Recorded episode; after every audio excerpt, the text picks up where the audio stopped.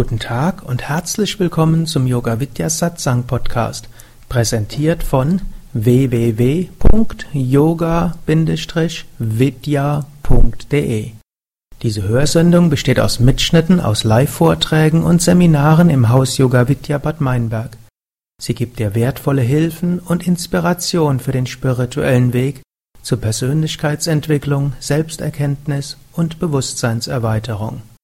Mehr Informationen und Links zu dieser Sendung, wie auch unseren Yoga Vidya Übungspodcast und Mantra Podcast findest du unter www.podcast.yoga-vidya.de.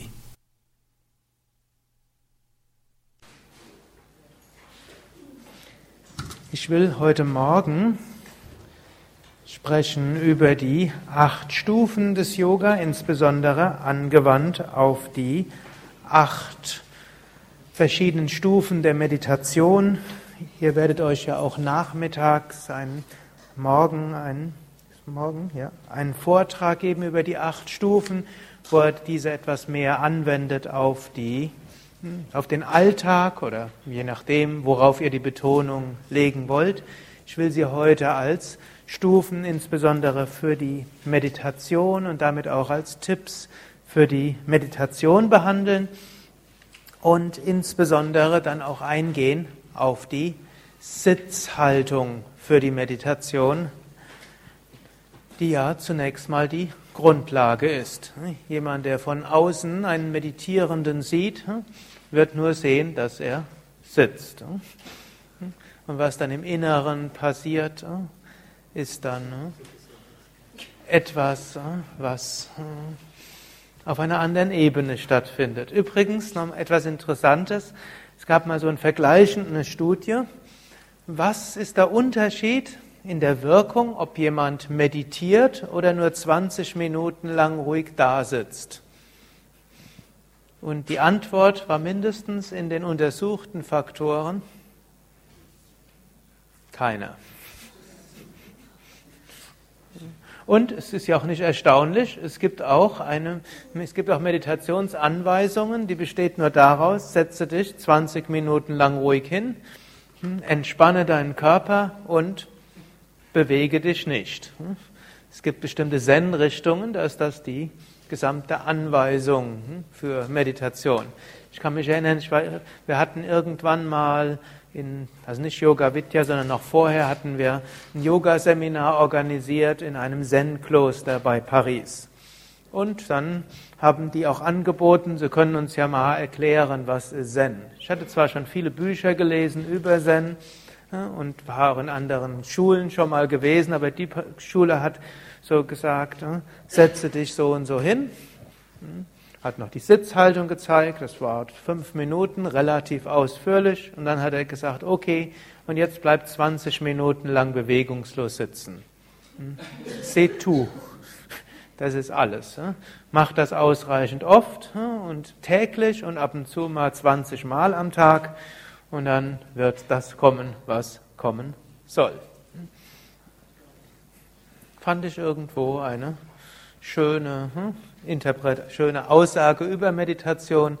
Ja, ist auch in etwa in Übereinstimmung mit dem, was wir gestern Abend gehört haben, dass Meditation wirkt, unabhängig davon, ob man eine tiefe Meditation empfindet, ob man Meditation mag oder nicht, ob man Bewusstseinserweiterung hat oder nicht.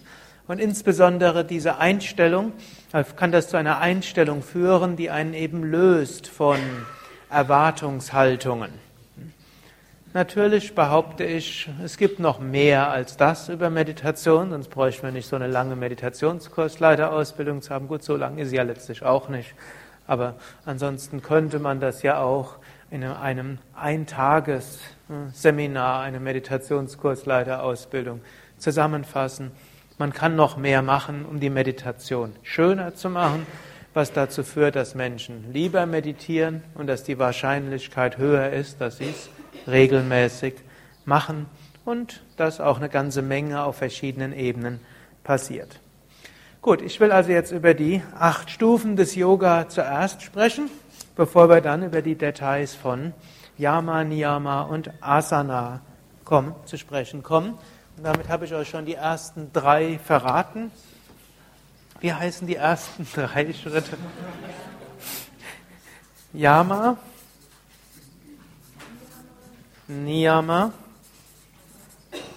Asana.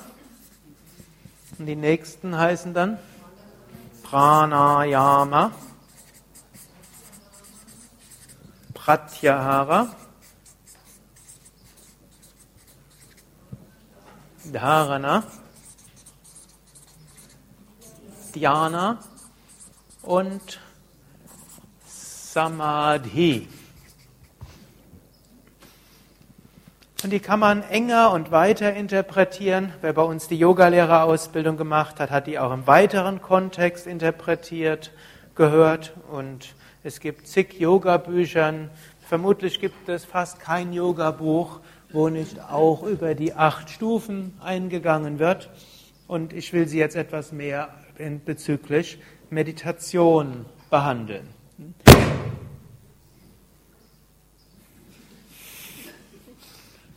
Ihr habt relativ ruhig reagiert. Erinnert euch an die Auswirkung von Meditation auf den Startle-Reflex.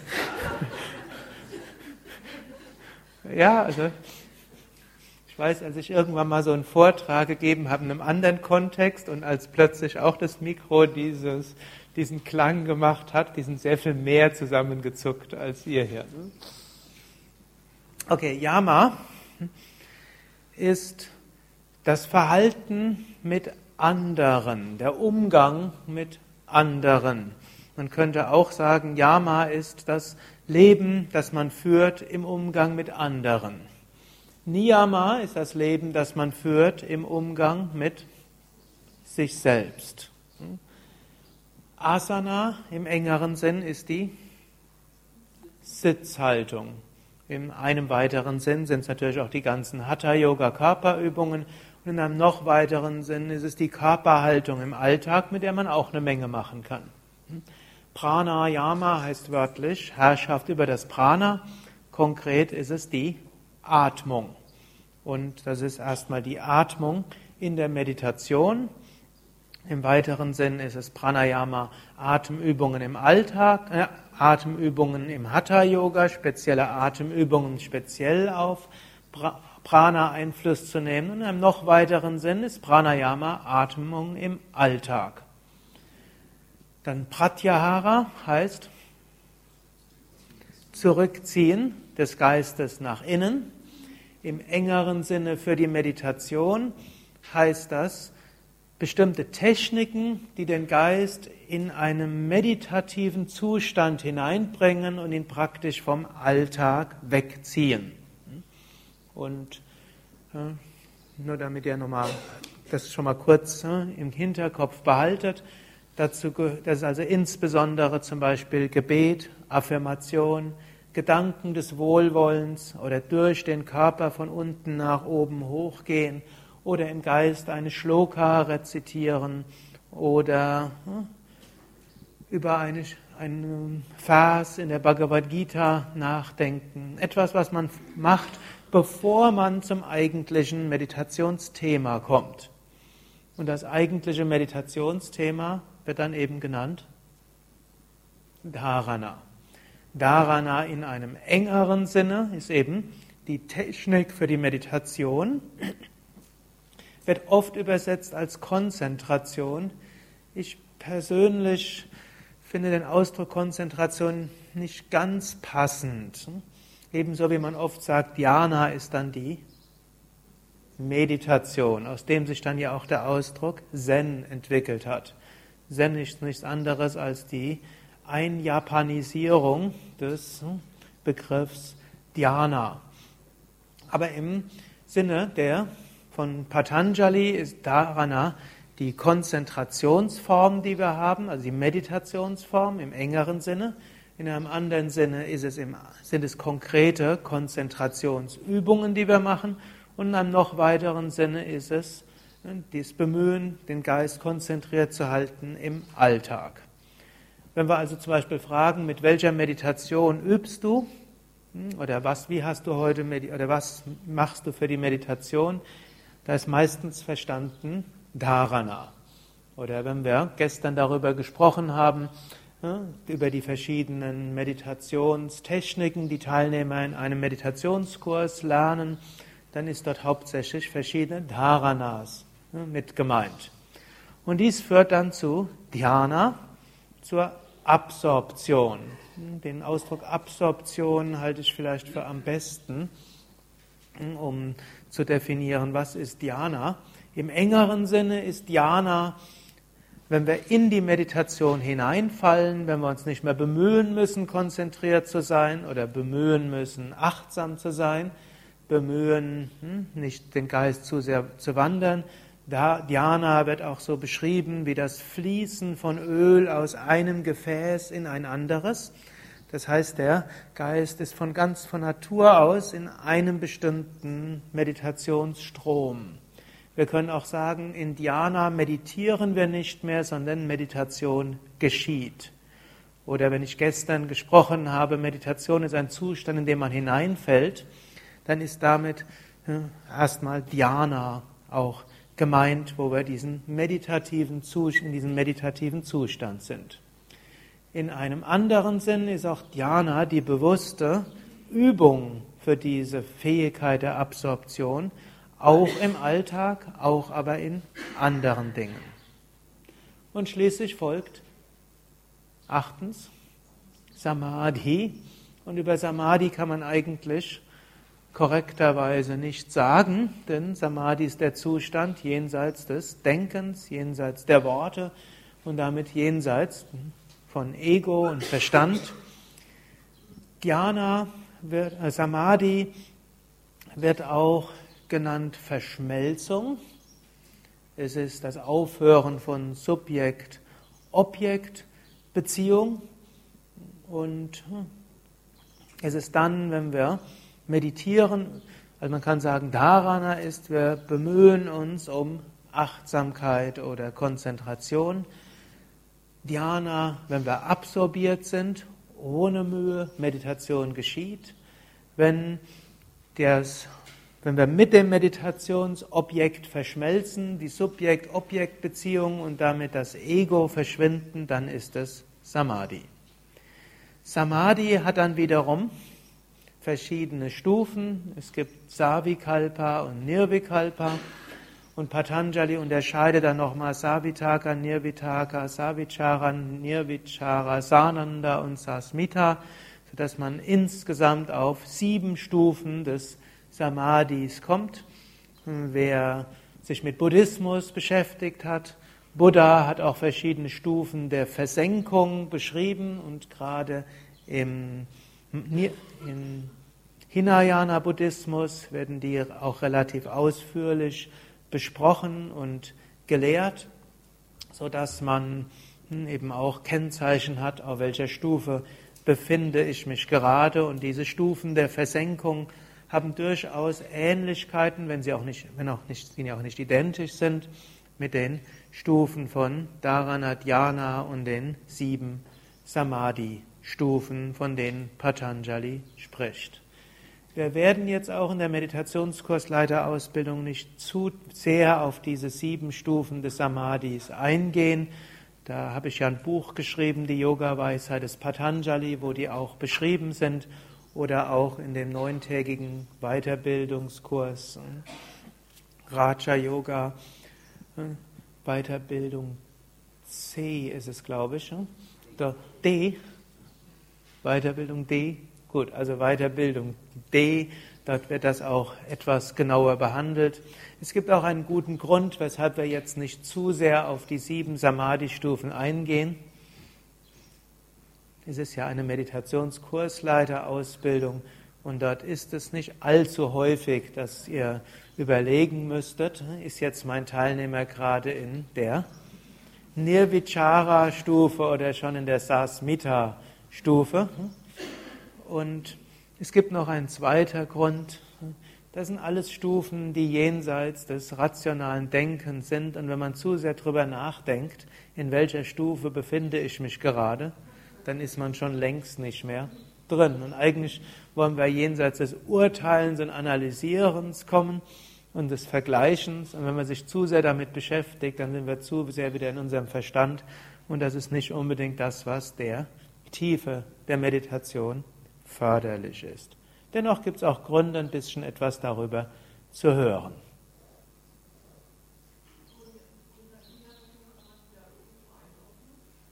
Man kann das auch in Korrelation bringen mit Kundalini-Erweckung. Letztlich würde man sagen, äh, Kundalini-Erweckung ist, echte Kundalini-Erweckung ist immer verbunden auch mit dem Erreichen des Dhyana-Zustandes. Und wenn die Kundalini tatsächlich in Sushumna Nadi eintritt, konkret in Chitra Nadi bzw. Brahma Nadi, also die innersten der äh, Sushumna, dann entsteht auch äh, Samadhi. Und wenn die Kundalini mit Shiva, also im Shakti, im Sahasrara Chakra mit Shiva in Einheit ist, dann haben wir Nirvikalpa Samadhi erreicht. Gut, wir wollen uns also jetzt zuerst beschäftigen mit Yama und Niyama für die Meditation. Und das heißt zunächst mal, Yama heißt eine gewisse Einstellung zu haben, bevor wir meditieren. Wir können sagen, Yama und Niyama sind so das, was wir vor der Meditation machen, um die Meditation schöner zu machen. Und wir können jetzt sagen, Yama in einem engeren Begriff für die Meditation heißt so etwa, was machen wir im Umgang mit anderen Menschen, bevor wir meditieren? Und dort kann man zum Beispiel sagen, wenn wir morgens meditieren, dann gibt es eine Sache, die gut, die gut ist, was wir vor der Meditation machen, wenn es möglich ist, insbesondere was wir nicht machen, sprechen. Also ist es gut, morgens vor der Meditation nicht zu sprechen.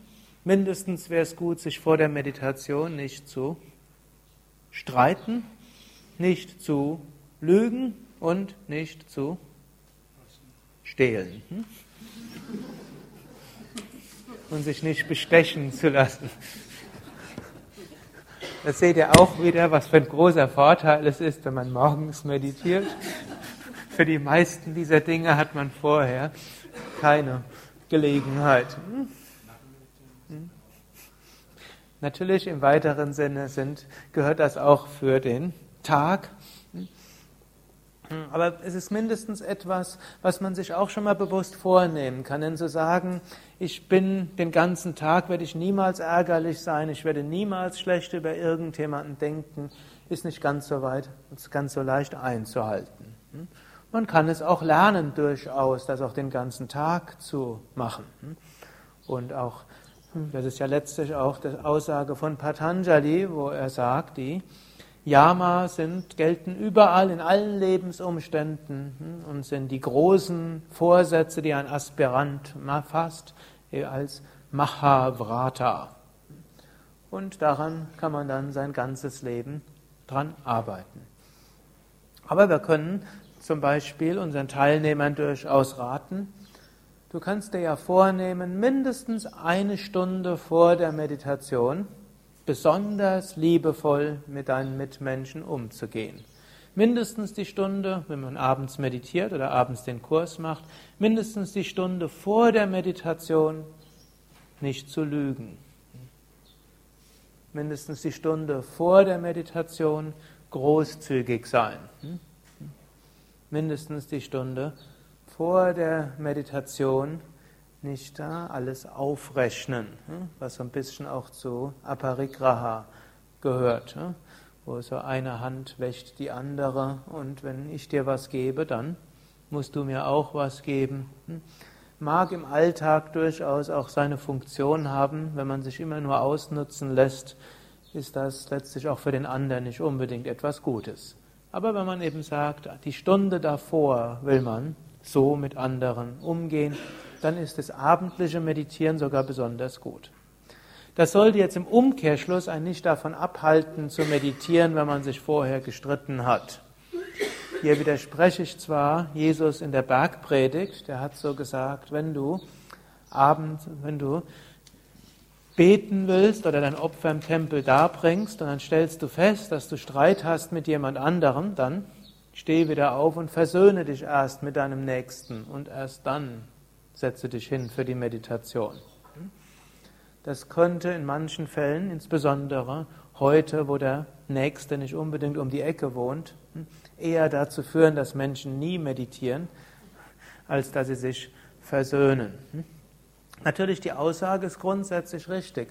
Wenn wir die Meditation vertiefen wollen, dann ist es auch wichtig, dass wir lernen, mit anderen Menschen friedvoll, liebevoll, verständnisvoll umzugehen. Wir können aber eben auch sagen, aber dadurch, dass wir meditieren, können wir auch nachher die Kraft und die Ruhe und die Entspannung aufbringen, um nachher liebevoll mit anderen umzugehen. Okay, nach, also das ist Yama.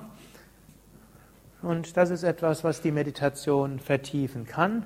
Das ist auch ein Tipp, den man den Teilnehmern geben kann, dass man sagt, eine Stunde vor der Meditation, wenn irgend möglich, probiere hm, liebevoll und besonders freundlich umzugehen mit deinen Mitmenschen.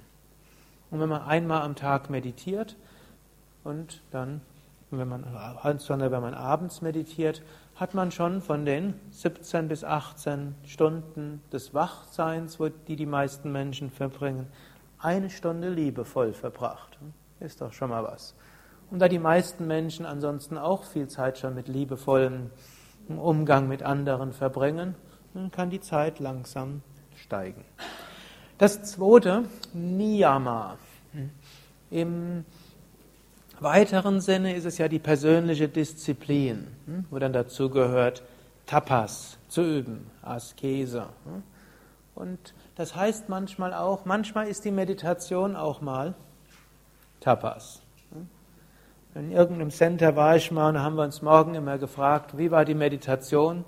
Und dann gab es zwei Aussagen, Ananda oder Tapas. In jedem Fall ist sie gut. Einmal ist es einfach Disziplin, Tapas, und ein andermal ist es Wonne, Ananda. Wenn wir es jetzt aber enger begrenzen auf die Meditation, kann man Niyama interpretieren, was machen wir vor der Meditation, um den Geist in einen meditativen Bewusstseinszustand hineinzubringen. Und das wollen wir ja noch weiter ausbauen, insbesondere am Donnerstag, wenn wir über Meditationserfahrungen sprechen und Hinderniserfahrungen und wie man mit den Hinderniserfahrungen irgendwie besser umgehen kann. Und aber zunächst einiges können wir vor der Meditation machen, um die Meditation schöner zu machen. Und jetzt könnt ihr mir so ein paar Sachen sagen. Was kann man alles vorher machen? Bevor wir uns endgültig hinsetzen, Pranayama zum Beispiel, im Sinne von Atemübungen, Kapalabhati oder Wechselatmung, für manche Brahmari oder Siddhali. Was kann man noch machen? Wir können Mantras rezitieren oder auch singen. Was können wir noch machen? Wir können Kriyas üben insbesondere Agnisara, Nauli und die anderen stehenden Übungen, die ihr schon öfters hier gemacht habt, hm? mindestens zweimal hier gemacht habt. Was können wir noch machen? Wir können hm? also Altar, Kerze, Räucherstäbchen,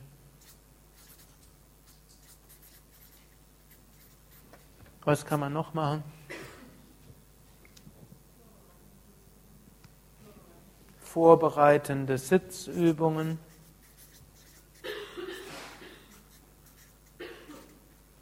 Was kann man noch machen? Telefon abschalten und äh, Internet mindestens den Klang abschalten. Was kann man noch machen? Hm? Also ich mache jetzt mal diese drei Punkte für äußere Ruhe sorgen, Tür zumachen. Hm? Hund und Katze irgendwo ins Nachbarzimmer befördern oder sich vornehmen, sie nicht weiter zu beachten, selbst wenn sie anfangen zu schlecken oder sonstige Sachen machen. Was kann man noch machen? Mhm. Also spiritueller Text. Was noch?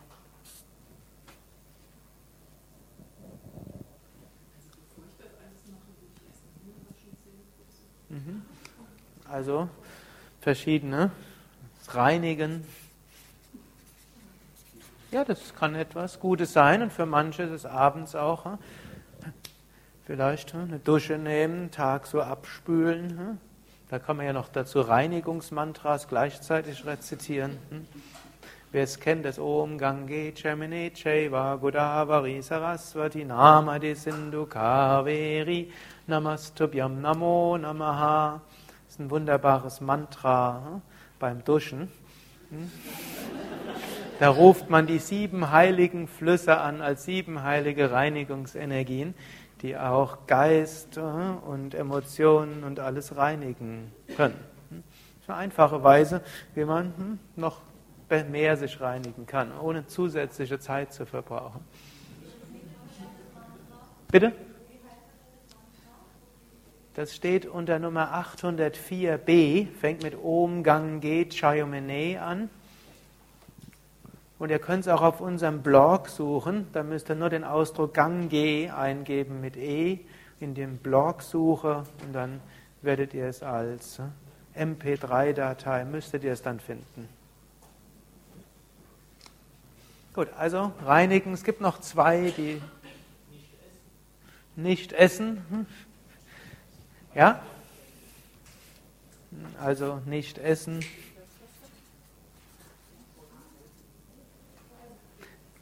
Schweigen.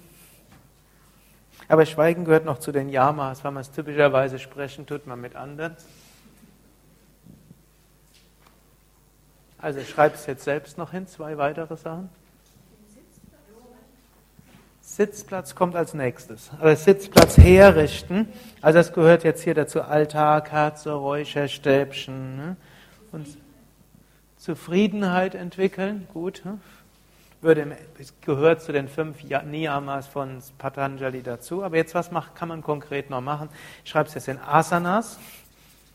Man kann auch Kopfstand V oder die ganzen Asanas vorher machen. Und manche Menschen spüren, dass die Meditation besonders schön ist, wenn sie vorher das praktiziert haben. Und dann gibt es auch noch Tiefenentspannung. Insbesondere Tiefenentspannung weniger morgens, aber zum Beispiel abends.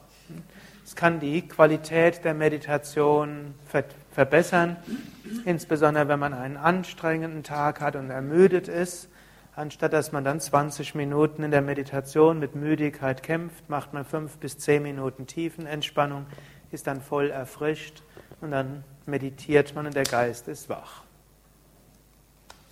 Gut, so kann man, gibt es eine ganze Menge und es rentiert sich gerade dann, wenn man zum Beispiel feststellt, meine Meditation ist irgendwie nicht mehr so tief, dass man überlegt, äh, sollte ich vielleicht noch mehr darauf achten, was mache ich vor der Meditation und vielleicht könnte ich dort etwas anderes machen.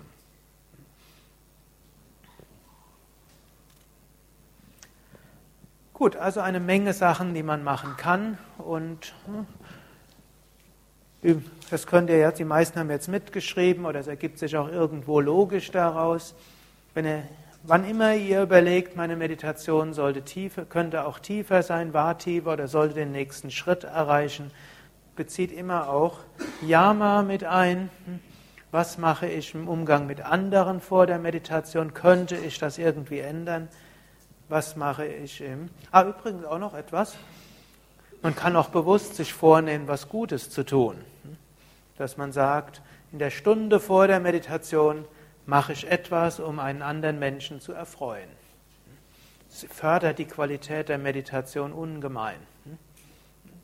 Die meisten wissen das, wenn ihr kurz vor der Meditation jemandem irgendwie was außergewöhnlich Gutes gemacht habt, muss nicht unbedingt etwas sein, was sehr viel Zeit in Anspruch nimmt. Und dann setzt euch hin für die Meditation. fällt man fast von selbst in Dhyana hinein.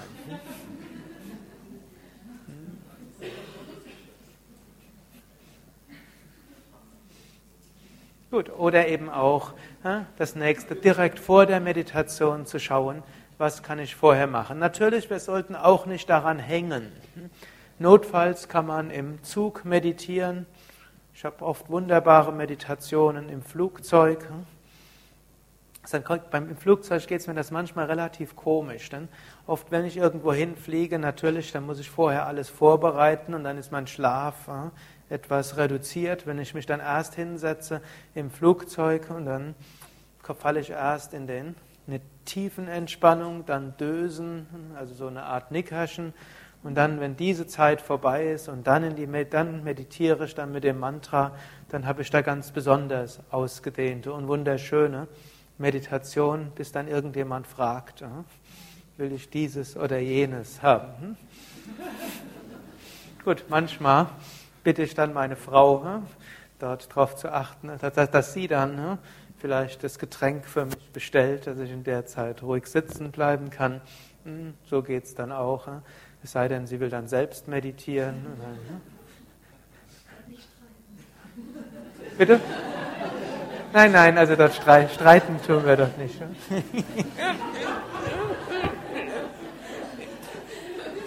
Gut, aber hier siehst du schon, was, was manchmal dazu führen kann. Angenommen, man hängt zu sehr an Niyama, dann kann das zu Streitigkeiten mit der Umgebung führen. Und das fördert dann die Meditation auch nicht. Oder auch manche Menschen hängen zu sehr daran und denken, es muss unbedingt ruhig sein. Ich kenne einige Menschen, die sagen, sie können bei sich zu Hause nicht meditieren, es ist so laut. Das hat übrigens in Frankfurt niemand gesagt denn das Zentrum war an einer der Haupteinfallsstraßen von Frankfurt. Und gerade da, wo ich gerne Meditationskurse gegeben habe, der eine Meditationsraum war ein bisschen ruhiger, aber ein anderer, wenn es größer war, der war so, so erkerartig, so ein bisschen noch drüber. Man konnte es also besonders gut hören. Und dann gab es außerdem noch die Straßenbahn und da war eine der Hauptfeuerwachen und alle also normalerweise in der Abendsmeditation ist mindestens einmal die Feuerwehr ausgerückt. Dort hat niemand nachher gesagt, es ist zu unruhig bei sich zu Hause. Menschen haben gelernt, dass man auch bei Lärm meditieren kann. Der braucht einen nicht weiter zu stören. Es hilft, wenn es dann ruhig ist, aber es ist nicht notwendig. Und wir sollten nicht zu sehr an äußeren Dingen hängen. Wir können probieren, dass es in vertretbarem Aufwand die äußeren Umstände hilfreich sind. Aber ansonsten gilt es einfach zu meditieren. Swami Vishnu hat mal gesagt, wir haben eine gewisse Stufe der Meditation erreicht. Wenn wir, gut, damals, das, ich kann mich erinnern, den Vortrag hat er gegeben in München wenn man am Marienplatz sitzend genauso gut meditieren kann wie im Himalaya.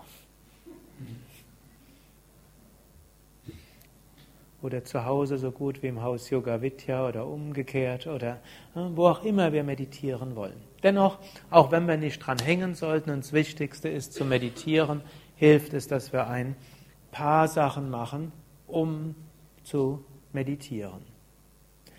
Gut, Asana. Asana die Sitzhaltung für die Meditation. Patanjali, der Autor des Yoga Sutra, der ja diese acht Stufen im Yoga Sutra im zweiten Kapitel beschrieben hat, sagt auch ein paar Verse über Asana und er definiert Stiram Sukham Asanam. Die Asana sollte Stira sein, fest und Sukha, angenehm.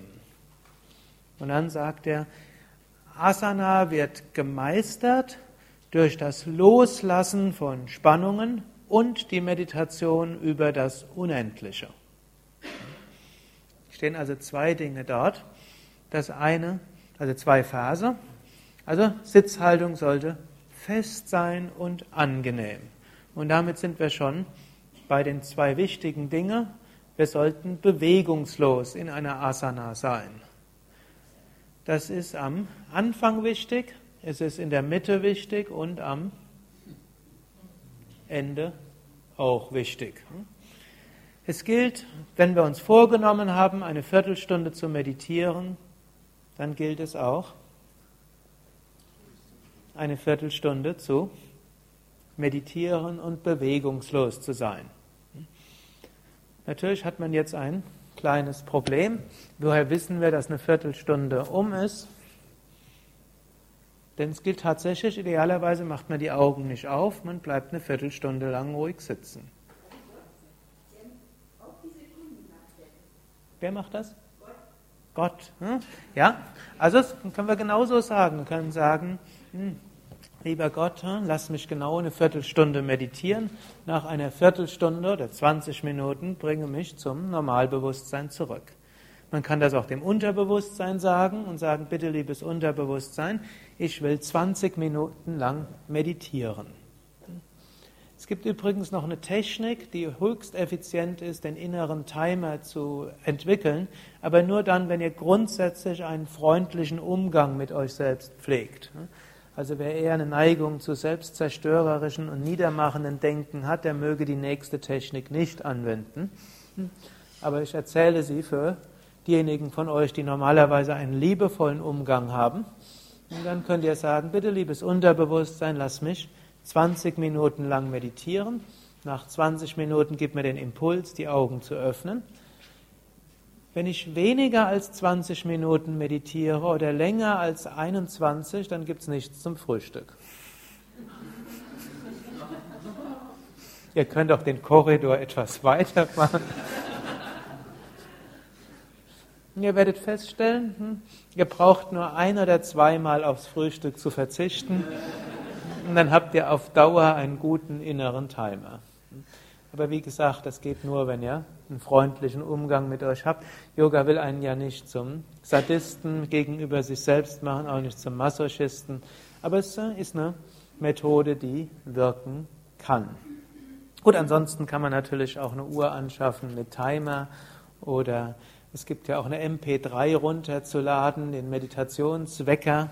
Hm, dann fängt an mit Ohm und dann sind, je nachdem, wie lange ihr wollt, 20, ich weiß nicht, 20, 30, 40 Minuten, kommt dann nachher nochmal Ohm. Hm, dann könnt ihr einfach hm, in euren MP3-Player oder auf eine CD brennen und dann lasst ihr die einfach laufen, wäre noch eine Möglichkeit. Gut, und wenn man dann halt die Augen aufmacht und es sind doch erst 19 Minuten, kann man es auch nochmal eine Minute wieder schließen. Okay, aber es gilt nicht deshalb, sich zu bewegen, weil eine Fliege nebendran einen berührt. Auch nicht deshalb, weil man irgendwo überlegt, was macht der Nachbar dort. Auch nicht deshalb, weil plötzlich irgendwo ein leichter Geruch irgendwo herkommt. Natürlich, wenn irgendwo ein stärkerer Geruch ist und man zwecks Schutz des eigenen Lebens und der Schutzbefohlenen doch jetzt vielleicht aktiv werden muss, dann muss. Gut, ansonsten, auch wenn die Knie leicht wehtun oder der Rücken, man bleibt sitzen. Stiram sagt Patanjali als erstes. Es gibt natürlich auch Grenzen.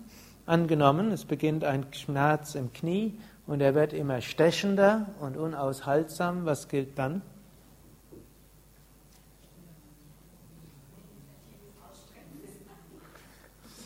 das hast du sehr schön gesagt, meditatives, bewusstes Ausstrecken des Beines. Und hier gilt natürlich mit, muss ich durchaus so sagen, mit zunehmendem Alter sollte man dort etwas vorsichtiger sein.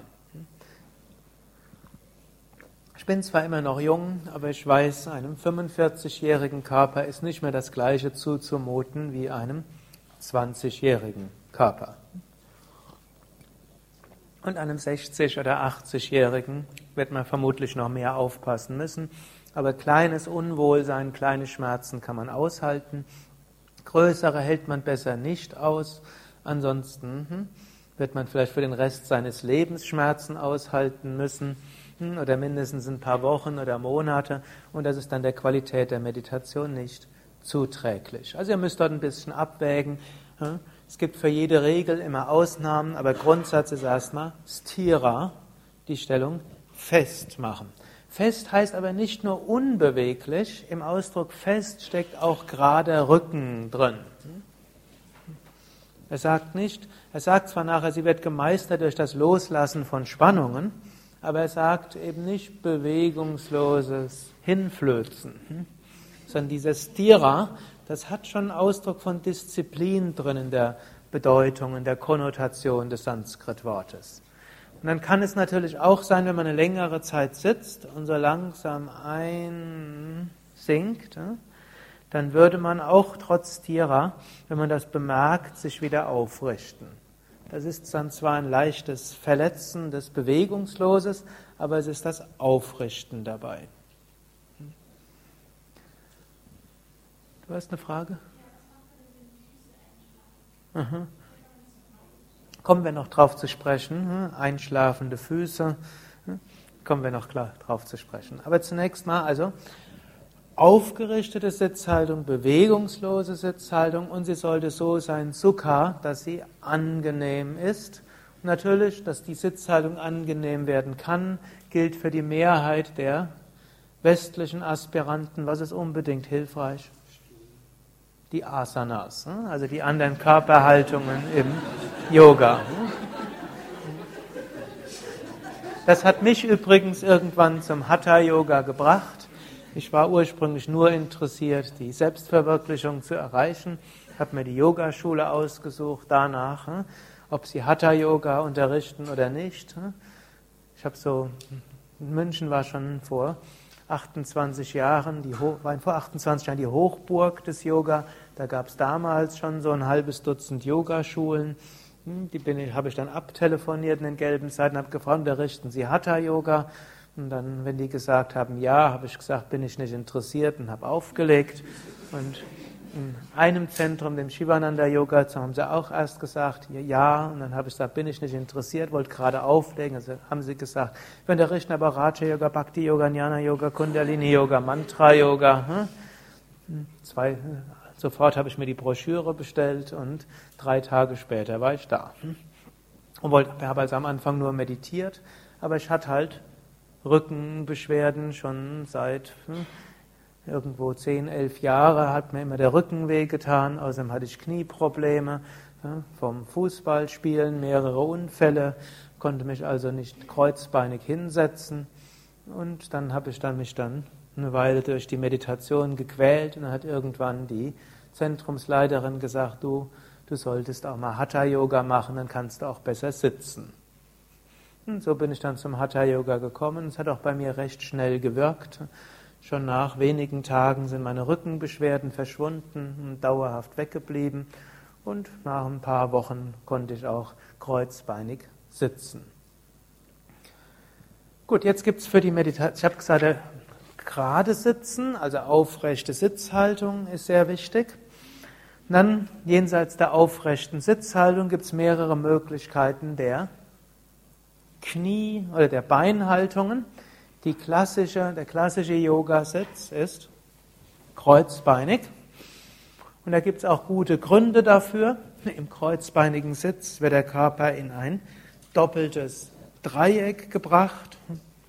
Man kann entweder ein doppeltes Dreieck, ein Dreieck geht von den Beinen zur Basis der Wirbelsäule.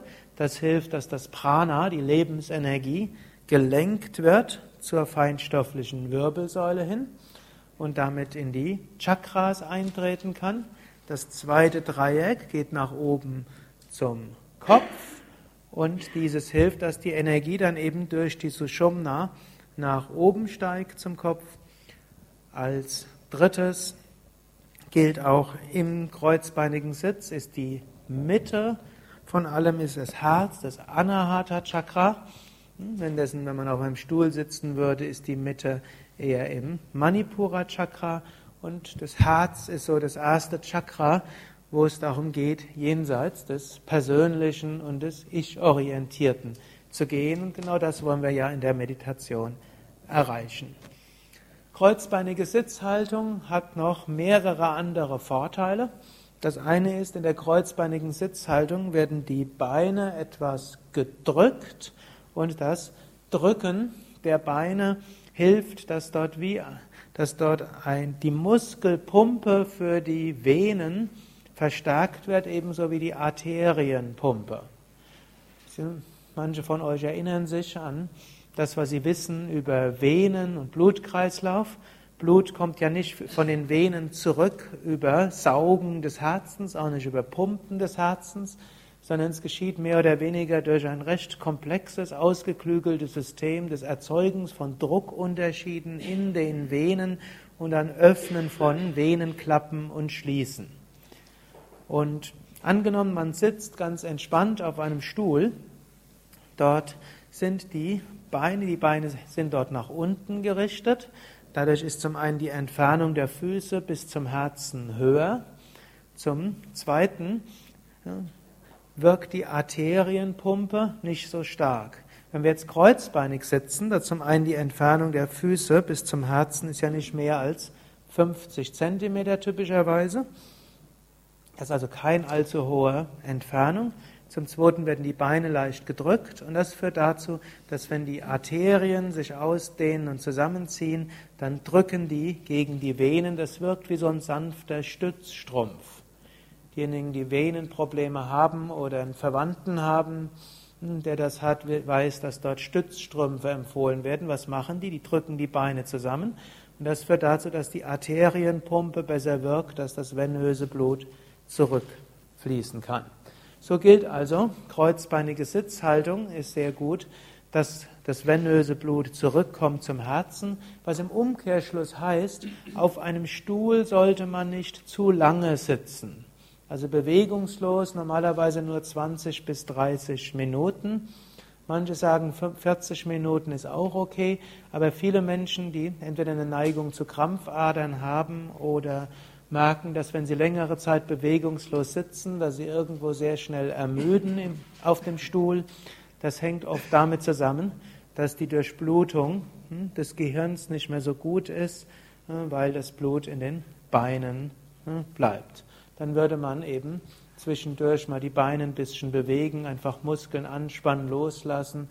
Ein paar Mal, so aktiviert man zusätzlich die Muskelpumpe, geht das Blut zurück ins Herz. Ein, und übrigens auch noch etwas, in Ländern, in denen die Menschen hauptsächlich kreuzbeinig sitzen, sind Krampfadern so gut wie unbekannt. Das kann man insbesondere in Indien und, und Japan beobachten. Diejenigen, die noch die klassische Lebensweise haben, man sitzt am Stuhl, haben keine Krampfadern. Diejenigen, bei denen eigentlich hauptsächlich der Unterschied ist, dass sie auf Stühlen und am Tisch sitzen, die haben wiederum, ähnlich wie in westlichen Ländern, eine Neigung zu Krampfadern. Noch eine zweite Sache, warum kreuzbeiniges Sitzen gut ist, das ist, es stärkt die Rückenmuskeln. Die meisten von euch merken, vor allem wo er jetzt so viele Stunden sitzt, es ist schon ein bisschen anstrengend für den Rücken. Natürlich gilt, wenn es überanstrengend ist, soll man die Rückenmuskeln nicht dauerhaft reizen, denn sonst wird es nicht besser, sondern schlechter. Und dann ist es gut, wenn man zwischendurch sich mal auf den Stuhl setzt oder anlehnt. Aber grundsätzlich hat man auch wiederum festgestellt in der vergleichenden Studie, hm, die mal von der WHO gemacht wurde, Menschen, die den größten Teil, wenn sie sitzen, auf dem Boden sitzen und nicht auf einem Stuhl, leiden erheblich weniger unter Rückenproblemen als diejenigen, die auf einem Stuhl sitzen. Auf einem Stuhl sitzen ist weniger anstrengend für den Rücken, was heißt, die Rückenmuskeln entwickeln sich weniger und das heißt, es gibt mehr Rückenprobleme. Es gibt also durchaus energetische Gründe, kreuzbeinig zu sitzen, es gibt physiologische Gründe und es gilt eben gerade, wenn man die Meditation sehr stark ausdehnen will, geht das auf dem Boden sitzend besser als in anderen Sitzhaltungen. Natürlich im Westen gilt, dass die meisten Menschen es nicht gewohnt sind, kreuzbeinig zu sitzen. Auch in Indien gilt, manche Menschen haben schwere Knieprobleme und Rückenprobleme, müssen deshalb auf andere Sitzhaltungen ausweichen. Und dafür gibt es dann eben auch kniende Sitzhaltungen oder auch auf einem Stuhl sitzen kann man auch meditieren und dort muss man ein bisschen seinen Körper, auf seinen Körper achten. Darüber werden wir dann etwas mehr sprechen heute Nachmittag, wenn wir ja behandeln werden, etwas weiter, die erste Stunde eines Anfängerkurses. Welche Sitzhaltungen schlagen wir dort insbesondere den Anfängern vor? Und ich werde dann auch nochmal sagen, die exakte kreuzbeinige Sitzhaltungen, wer, die man machen kann, auch für sich selbst und in die man sich entwickeln kann. Fragen könnt ihr dann heute Nachmittag stellen. Schreibt sie auf, dass ihr sie nicht vergesst. Ich habe die Arme gesehen, aber ich habe mich heute entschieden, dieses Thema rund oder halbrund abzuschließen, sodass ihr dann die Gelegenheit für Fragen heute Nachmittag habt. Hariom Tatsat.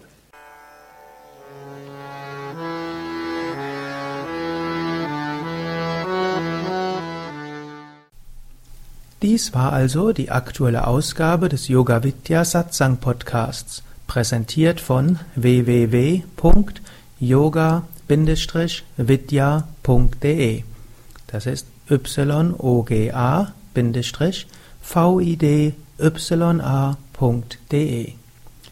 Mehr Informationen und Links zu dieser Sendung, wie auch unseren Yoga Vidya Übungspodcast und Mantra Podcast findest du unter www.podcast.yoga-vidya.de Podcast schreibt sich P-O-D-C-A-S-T